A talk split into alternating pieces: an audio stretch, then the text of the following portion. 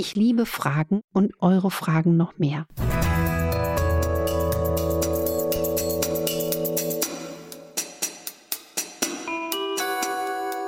Dr. Anne Fleck, Gesundheit und Ernährung mit Brigitte Leben.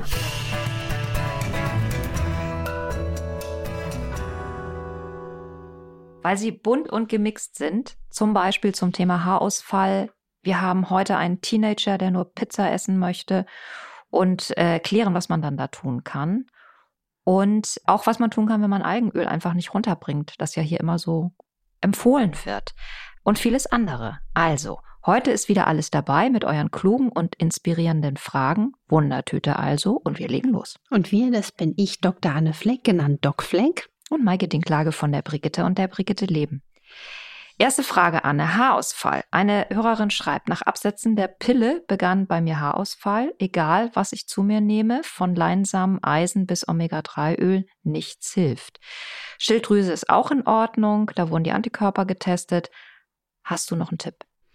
Ja, vor allen Dingen die Ursache sollte weiter geklärt werden, denn es scheint ja auch ein Zusammenhang mit der Einnahme der Pille zu bestehen.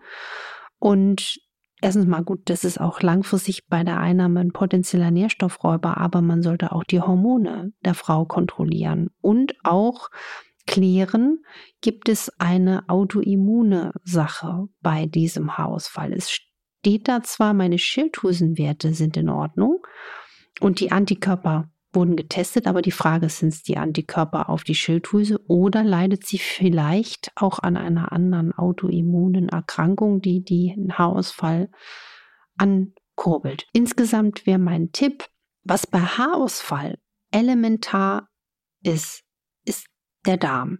Die Darmsanierung, der Darmaufbau. Wer das wirklich bis ins Detail mal nachlesen, recherchieren, wissen und lernen will, dem empfehle ich das Kapitel Heil ABC Verdauung aus dem Energy Buch. Aber das ist wirklich das A und O.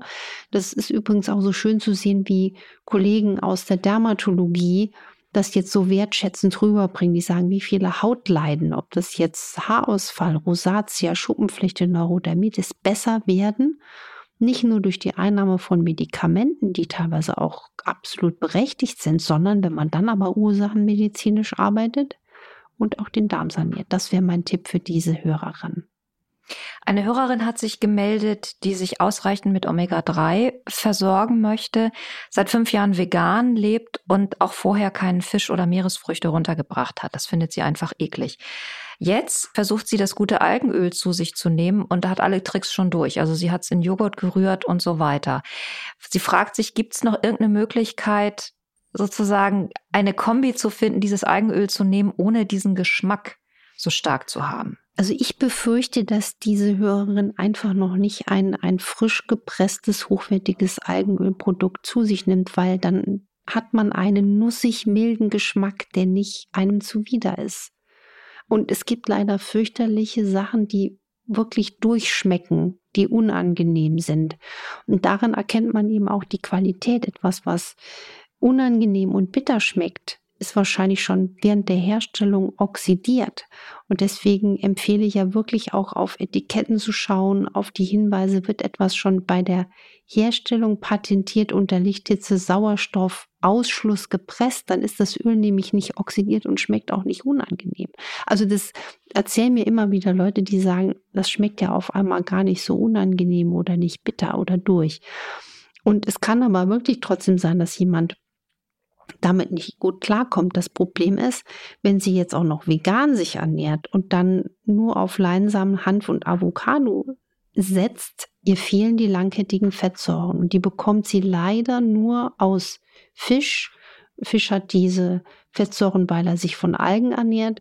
Es gibt auch, ähm, wenn das Bio-Eier sind, einen höheren Gehalt dieser Fettsäuren.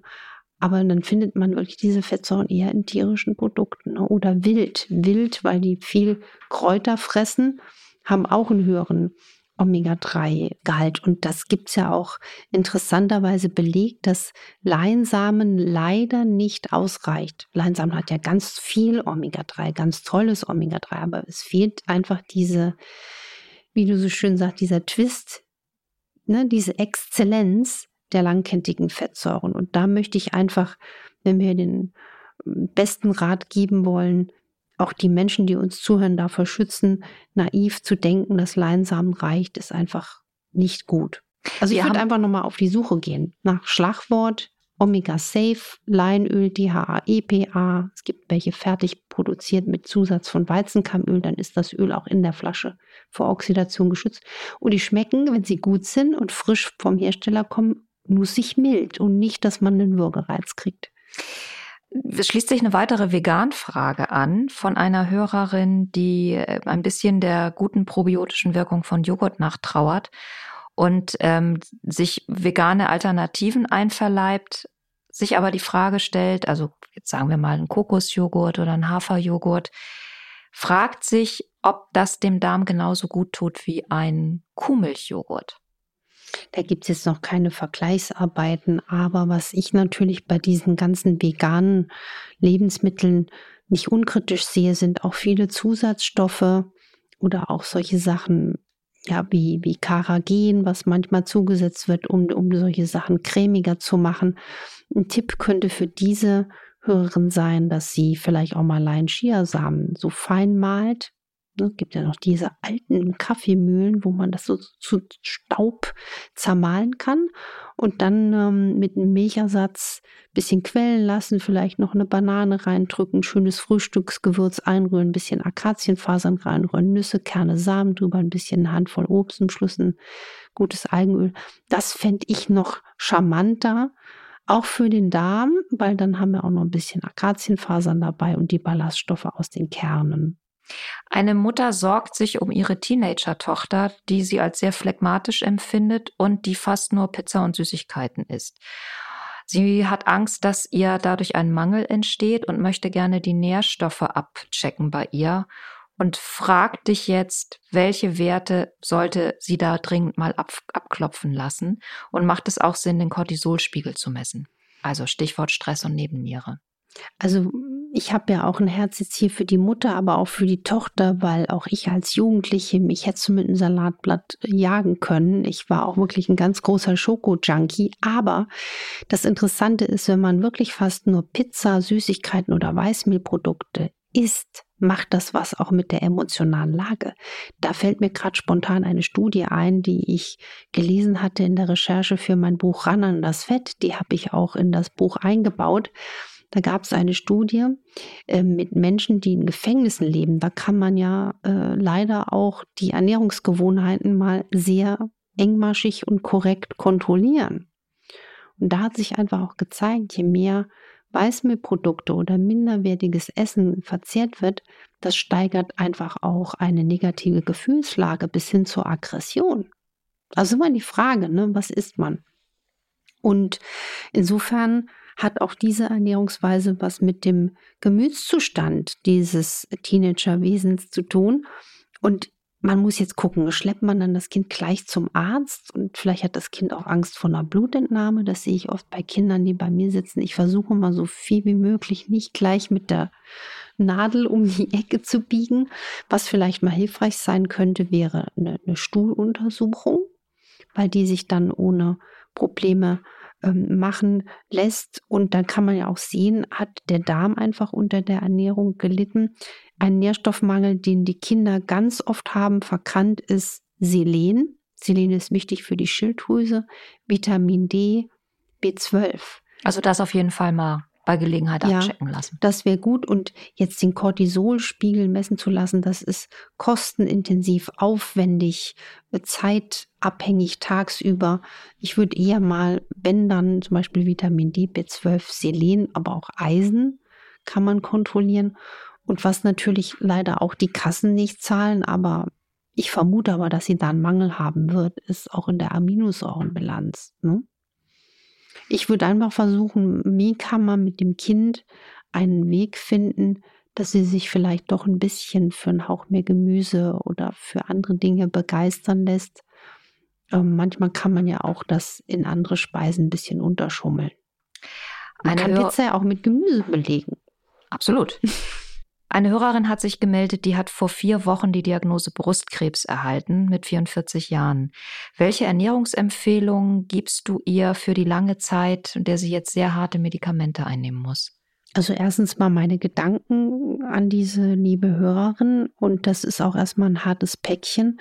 Die Ernährungsempfehlung wäre ganz klar, sie muss zu ihr als Mensch, als Individuum passen. Sie sollte sich wirklich konzentrieren auf eine darmgesunde Ernährung, antientzündliche Ernährung, das heißt hoher Gemüseanteil, hoher Antioxidantienanteil, hoher Kräuteranteil, Gewürzeanteil. Auch äh, zum Beispiel frisch gepresste, langsam gepresste Säfte, die einen hohen Enzymgehalt haben, äh, sind bei Krebspatienten sehr beliebt. Oder auch Papaya mit ihrem hohen Vitamin C-Gehalt. Da sind wir schon wieder bei Vitamin C, was wir in der Nahrungsergänzungsfolge hatten. Und deswegen ist es so traurig, dass wir diese wichtigen Dinge dann erst meistens erst richtig aufs Trapez bringen, wenn die böse Erkrankung schon da ist. Also sie braucht viel Vitamin C. Sie sollte auch darauf achten, einen hochnormalen Vitamin D-Spiegel einzuhalten. Vielleicht, und das wäre jetzt eine spannende Frage, die ich in der Praxis gestellt hätte, hat sie über Jahre keine adäquate Vitamin D-Versorgung gehabt. Das kann die Brustkrebsgeschichte gefördert haben. Und was ich auch interessant fand von einer, von einem des, ähm, von einer Diskussion mit Kollegen, es gibt jetzt wohl auch Vermutungen, dass dass auch die Häufigkeit von wurzelgefüllten Zähnen bei Frauen das Brustkrebsrisiko erhöhen. Deswegen sollte man, die jüngeren Frauen haben bessere Zähne als die 50, 60, 70-Jährigen heute. Aber Wurzelkanalfüllungen, die lange im Körper sind, sind nicht gut für, für den äh, gesamten Zustand. Und das Thema Darmgesundheit ist, wie eben bei der anderen Frage schon bei ihr ganz oben und auch und auch eine gute Omega-3-Versorgung als A und O, als Krebsschutz und auch als, als, als Mittel ähm, für die Zukunft. Eine Hörerin ist 52 und im Klimakterium und hat seit einem Vierteljahr einen Geschmack, der wie frisch geputzte Zähne sich anfühlt oder so schmeckt, was ja eigentlich gar nicht so schlimm ist, weil frisch geputzte Zähne sind ja was Nettes. Aber wenn man es nun dauerhaft hat, nervt es natürlich. Sie isst schon scharfe Gerichte und versucht es auf die Weise zu überspielen. Hast du noch eine Idee dazu? Diese Frage ist sehr kurios, habe ich in so einer Art auch noch nie gehört. Da finde ich, sollte man auf eine potenzielle Ursachensuche gehen, also biologisch zahnärztlich, HNO-ärztlich. Gibt es irgendeine Ursache ähm, für diesen Geschmack, vielleicht auch neurologisch oder hat sie auch vielleicht eine alte Infektion, die mal eine Geruchsgeschmacksstörung hervorrufen kann. Das gibt es ja auch. Vielleicht auch mal Öl ziehen probieren, um, die, um, die, um die, die Mundhöhle umzustimmen. Das macht ja auch etwas mit den quasi ähm, Inhalten der Mundhöhle. So würde ich erstmal rangehen, aber mich würde die Ursache ein bisschen umtreiben. Man soll ja während der Mahlzeiten nichts oder nur ganz wenig trinken. Das empfiehlst du ja meistens. Eine Hörerin oder ein Hörer fragt sich, wie lange muss ich denn warten, bis ich wieder trinken darf? Länger als eine halbe Stunde? Also bloß nicht in Zwänge rutschen. Ich muss, ich darf und nur so geht der eine einzige Weg. Ähm, man sollte natürlich immer trinken, wenn man, wenn man durstig ist. Und es hat sich bewährt, die Trink Routine, so bis eine Viertelstunde kurz vorm Essen sich anzugewöhnen oder zum Essen nur schluckweise zu trinken. Aber wenn jemand wirklich durstig ist, dann sollte man auch trinken. Also nichts ist schlimmer als nicht ausreichend zu trinken. Wir haben beide einen Kopfhörer auf. Ich glaube, wir hören beide, dass am Hamburger Hafen gerade ein Sturm aufzieht. Also ich denke mir die ganze Zeit, ja, ich komme mir vor wie auf dem Segelboot. Ja, ich es, knarrt, ähm, es, knistert. es knarrt, knistert und ähm, es rauscht jetzt auch. Also wenn ihr euch wundert, was ihr da im Hintergrund hört, das sind nicht wir, sondern das ist das Wetter.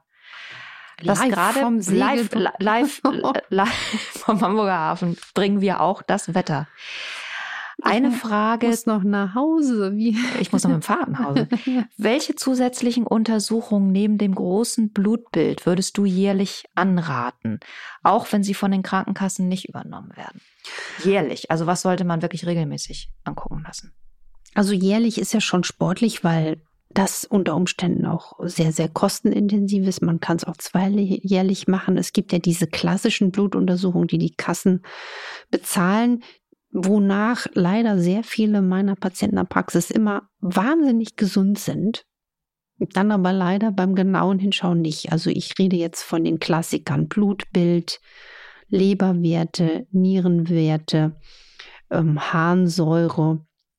Was wirklich innovativer wäre, wäre mal zu schauen, was macht die Schilddrüse, also TSH, die freien Schilddrüsenhormone FT3, FT4 werden viel zu selten bestimmt, genauso wie auch die Antikörper auf Schilddrüsenerkrankungen. Ganz wichtig ist nüchtern Blutzucker, nüchtern Insulin und Langzeitblutzucker. Das wird eigentlich auch gerne und oft und gut in der Routine schon gemacht. Was zu selten gemacht wird, ist der Antikörper auf Diabetes Typ 1, also wer schon eine Autoimmunerkrankung hat, wer immer müde ist, schlapp ist, Sehstörungen hat, Sehkraft sich verschlechtert, dem empfehle ich dringend die Antikörper auch auf Diabetes Typ 1 mal. Das muss nicht jetzt jedes Jahr sein, aber routinemäßig bestimmen zu lassen. Toll ist auch die Darmschleimhautbarriere mal bestimmen zu lassen. Oder Wie geht es? Über Blut- und Stuhluntersuchungen, zum Beispiel über Zonulin oder Kalprotektinwerte als Entzündungsmarker. Und ich habe da ja ganze Kapitel drüber geschrieben. Ich habe ganze Checklisten zur Laborroutine ähm, publiziert, womit man sich selbst ein bisschen helfen kann, um das Gras wachsen zu hören. Weil ich finde das immer so sensationell, wenn Leute vor mir sitzen und sagen, ich hatte plötzlich einen Herzinfarkt oder ich hatte plötzlich das. Nein, das kommt nicht plötzlich, das zeigt sich 20, 30 Jahre vorher an. Genauso wie hier fällt mir ein, ähm, nicht das Cholesterin gesamt ist allein interessant oder das LDL und HDL Cholesterin. Das oxidierte Cholesterin ist interessant, weil nur das ist verantwortlich für die Arterioskleroseentwicklung. Also das ist auch ein toller Marker oder auch solche Werte, mit denen man bestimmen kann, ob man Gluten verträgt oder nicht. Ne? Transglutaminase. Wer jetzt sagt, hui, da ist mir jetzt aber ganz schön wild, ähm, geschrieben steht's im, im Energy-Buch, in dem dicken ganz viel und in Randern das Fett ist auch das Thema, wie man das Cholesterin beurteilt und welche Werte da auch interessant sind, wie zum Beispiel auch die Lipoproteine, Lipo-A, Apolipoprotein A und B, weil die sagen manchmal viel mehr über das genetische Risiko aus, als nur der starre, engstirnige Blick auf Cholesterin. Alles, was Anne jetzt erwähnt hat, ist natürlich ein Angebot. Also ihr müsst jetzt nicht akribisch diese ganze Liste abarbeiten und Unbedingt. das auch noch jährlich, weil dann Nein. habt ihr richtig viele zu tun und auch richtig hohe Kosten. Das ist richtig, richtig teuer und das ist ja, was ich so verstörend finde. Es wird eigentlich sehr, sehr viel Diagnostik gemacht also viele meiner Patienten kommen da mit Blutwerten, wo ich denke, wenn man das sich mal zusammenzählt, das sind 10, 15.000 Euro, die viele da ausblättern. Das zahlen die gesetzlichen Kassen. Meistens weiß man gar nicht, wie teuer Medizin eigentlich ist. Aber leider erzählen uns manchmal die klassischen Werte nicht allein das, worauf es ankommen kann. Und was ich aber wirklich mal machen würde, zumindest einmal alle paar Jahre, bis man auch den Dreh raus hat, wie man substituiert das Vitamin D und auch den Vitamin B12-Spiegel, weil hier habe ich gelernt, ein niedrig normaler Wert, da ist eigentlich die Versetzung gefährdet bei Vitamin B12. Und da ist auch so schön, wenn man sich dafür auch mehr interessiert, und jetzt spreche ich auch die Menschen in den Heilberufen an, nicht nur ein Normalwert ist immer gut, sondern wir müssen darauf achten, sind die Werte optimal und welche klinischen Symptome haben Menschen, zum Beispiel bei einem jahrelang verkannten B12-Mangel. Das ist ein Riesenthema, was auch noch nicht auf der, auf der Platte genug serviert wird. Ich hoffe, ein paar eurer Fragen sind abgedeckt worden durch unsere Antworten oder vielmehr Annes Antworten natürlich. Ähm, wenn ja, dann abonniert uns fleißig weiter. RTL Plus Musik da findet ihr uns. Die könnt ihr runterladen im App Store und im Play Store oder abonniert uns auf den anderen Plattformen. Gebt uns Bewertungen, ganz viele Sternchen, das freut uns. Und schaut euch Anne im Fernsehen an, jeden Donnerstag rund um 14 Uhr. Punkt 12 heißt die Sendung. Und es geht um Gesundheitsfragen in der DocFlex Sprechstunde. Kritik, Anregungen, Fragen weiterhin gerne an infoline.brigitte.de.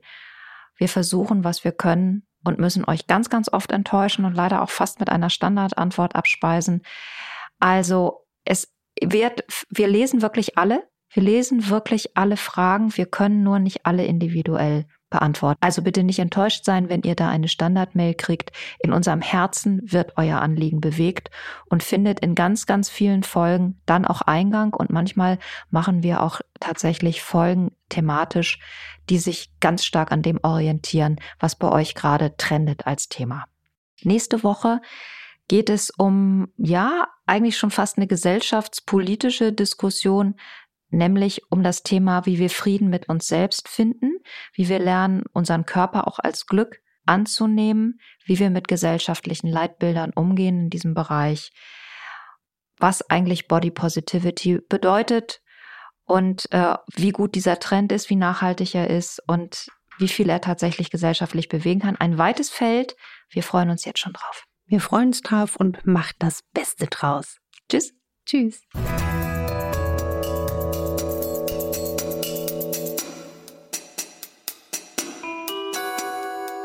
Dr. Anne Fleck, Gesundheit und Ernährung mit Brigitte Leben.